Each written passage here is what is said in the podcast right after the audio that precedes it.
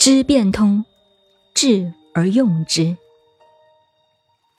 系辞上说：“一之为书也不可远，为道也屡迁。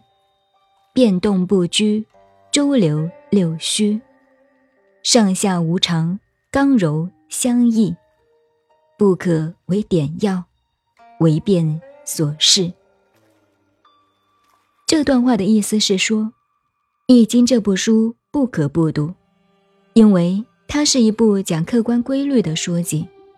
它其中讲述的一些根本规律，表现形式变化多端，阴阳刚柔互相变动，充满了整个天地宇宙。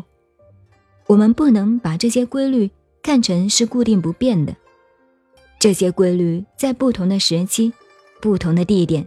不同的条件下，表现出不同的形式与作用。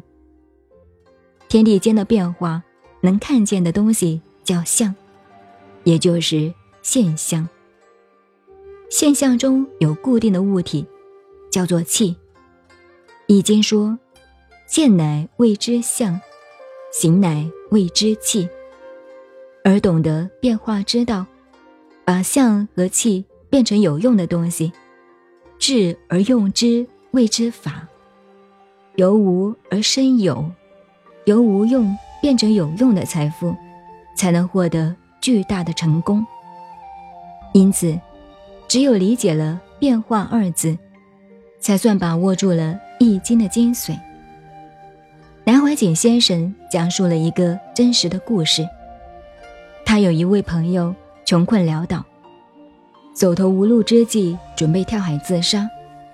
这时候看到一则广告，上面讲美国人要做一个生化实验，需要人身上生的虱子，但美国人身上都很干净，根本找不到虱子。于是发广告，重金购买。这位朋友本来穷的没有衣服换，身上长满虱子，一看到广告，知道机会来了。于是干脆养狮子，一瓶一瓶高价卖给美国人。